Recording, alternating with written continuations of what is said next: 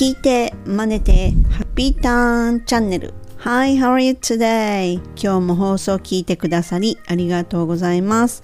フォニックスマスターのメイさんです。このチャンネルはアメリカ英語の発音を手に入れるコツに特化した内容となります。前回のエピソード34ではショッピングでのやり取りをね、お届けしました。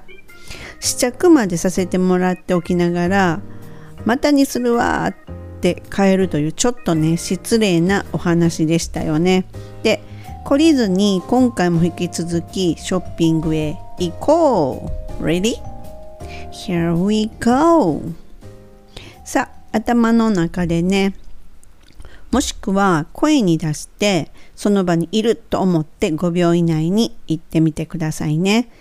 でね今回はね買いますよ。途中で帰ったりしませんよ。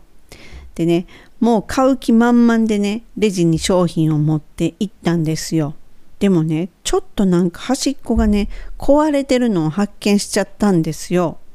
で、あ、ここ壊れてます。他のものにね、変えてもらえますか？って言ってみましょう。さあ、どうですかこんな風にね、昔の私だったら言ってるなと思うのが、This is broken. Could you change this for a different one? っていうようなことを言ってると思います。まあ、もっとあのもっとカタカナ寄りのね発音でねもしねこんなん言われた場合っていうのはねこのね This is broken って言った時点で This っていうのを使うことでね部分的じゃなくてもう全体ね壊れても使い物にならないどうしようもない状態やでって言ってちょっとね文句というかね苦情を言っているニュアンスになるんですね。で、次のね、could you change this for a different one? っていうのは、ここがね、何が問題かというとね、この change っていう言葉なんですよね。この change っていうのは、もう全く別のものにね、変化させるっていう、交換ではなくて、もうね、ものがね、変化させるっていう、あの、ニュアンスの単語なんですよ。なので店員さんが「えそんなことできるわけないやろ」っていう風なね「あの How could I?」っていう風なことをね言われるかもしれないですよ。でねじゃあね何て言うのがいいのかなっていう時ですよね。えー、っとねこのちょっと壊れてるここ壊れてるんちゃうのっていうような感じなので It's broken here っていうのがいいですよね。It's broken here なんですが、この here っていうのをま指さしてね、ここ壊れてる It's broken here なんですが、えっと、もう何回か、ほら、えっと、今までのね、エピソードでも出てきたんですけれどもね、そのちょっと和らげるために I think っていうのをつけるとね、もっと柔らかくなると思うんですよ。ここ壊れてると思うでっていうような言い方ではね、ここ壊れてると思うんですけどね、とかっていうようなちょっと柔らかくなるじゃないですか。なので、I think it's broken here っていうのでもいいと思います。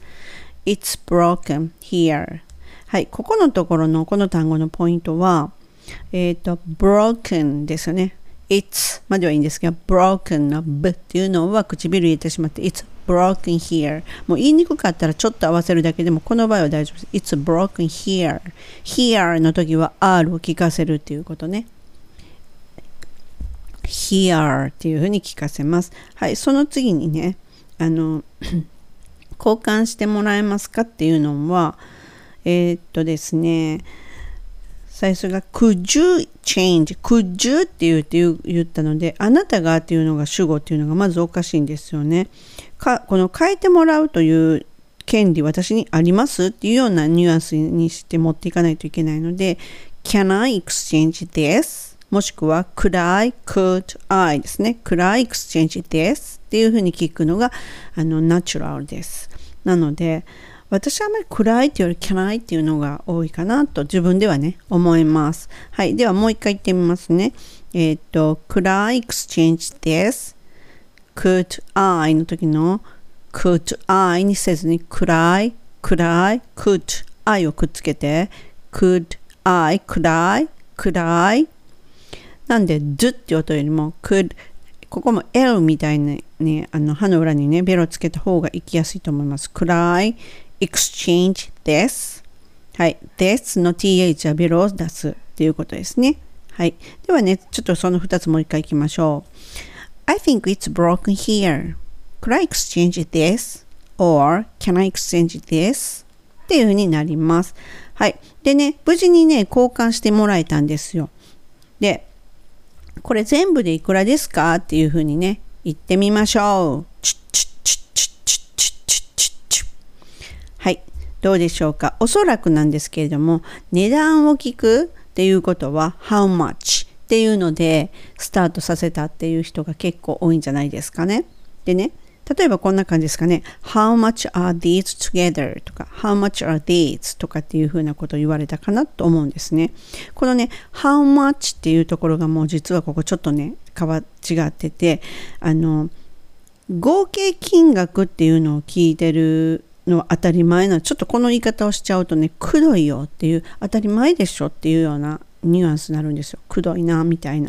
なのでね、その値段を聞くときに、その全部、たくさんの、まあまあ何個かあるとき、1個だったらね、ハウマチ is とかって聞けるんですけれど、何個かあるときに、この言い方、ハウマチになったらっていうのをすると、あの、ちょっとくどさが出るので、この場合っていうのはもうね、全部の合計を聞くのはもうこれは定番の言い方なので、ぜひね、2つ以上3つ以上買った時に全部でいくらっていう時のはもう定番でこれは覚えた方が絶対いいです。いきますね。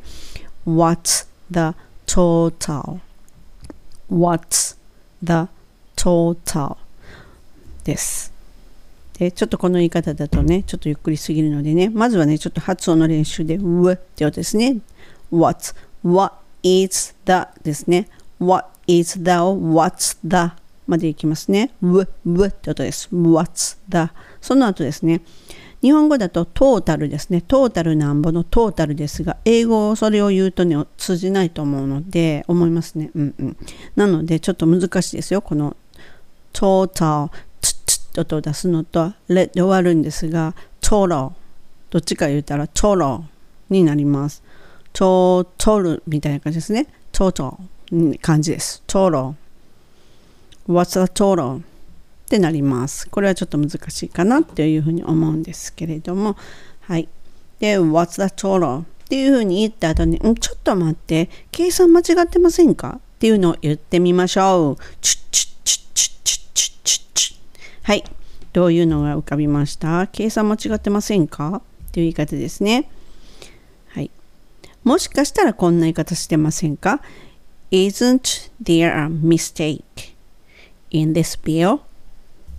Isn't there a mistake in this bill? っていうふうなことを言われたとします。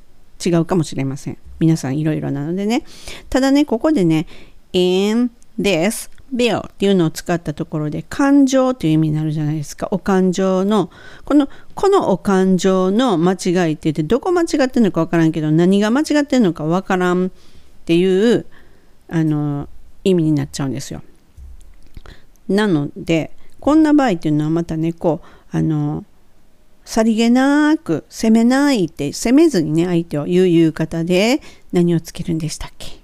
そうです。I think っていうのをつけると柔らかくなりますね全体が。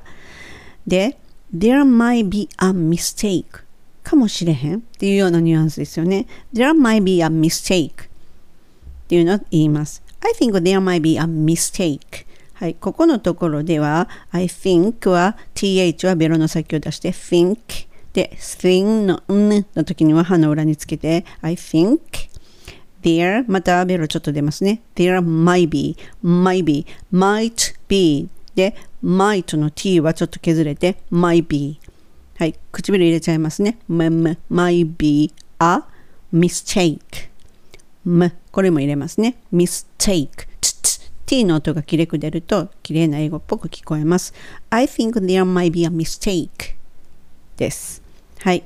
そして、えっ、ー、とね、え、もしかしたら日本円で払えますって思うんですよ。なので、日本円で払えますか？って聞いてみましょう。チュッチュッチュッチュッチュッチュッチュッチュッはい。どうでしょうかもしかしたらこんな言いました。Can I pay? 払います？あここまでいいですよね。Can I pay? いいです。いい感じ、いい感じ。その次ですよ。in Japanese yen? っていうふうに言ったとしましょう。どうでしょう？これってちょっとニュアンス的に本当おかしいなと思うのが Can I pay in Japanese yen? っていうことによって円っていうのは日本の他にも使われてる効果で、えっと、日本の効果円で払えますか？っていうニュアンスになるんですよ。だから他のどっかの国もね、円っていうのを使ってる。でも日本の円で払えますかっていうニュアンスになるので、このも、あの、もうこれ本当に決まり文句になるので、免税店とかね、そういうところでは、あの使えるかもしれないので、ぜひこのまま覚えて使ってみてくださいね。いきますよ。Can I pay in yen? yen です。もうそのまま yen って言います。Can I pay in yen? っていうふうに言います。Can I pay in yen? です。はい。まあ、ここのところの発音は特にないと思いますね。Can I pay in yen? 強いて言うならば、in のところは in っていうふうに、歯の裏でねっていう感じです。in なので、ねんって聞こえますよね。えじゃなくて、ねんってなりますね。続けるのでね。Can I pay in ねんっていうふうになります。はい。で、今回は言っちゃいそうだけど、英語ではこういうようのね、ショッピング2回目、レジでのやり取りっていうのをお届けしました。ちょっとまとめてね、私言ってみますね。ちょっとゆっくりめで言います。I think it's broken here. Could I exchange this? What's a total? I think there might be a mistake. Can I pay in yen? です。どうですか？で、この辺もね、あの概要欄のね、ところに英文も載せておくのでね、あのいつも通りその概要欄の英文と合わせてね、何度もコイン出して練習してみてくださいね。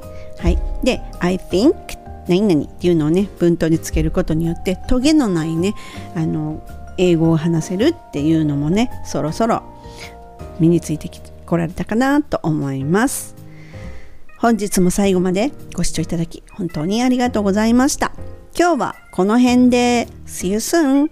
Have a good day! メイさんでした。バイ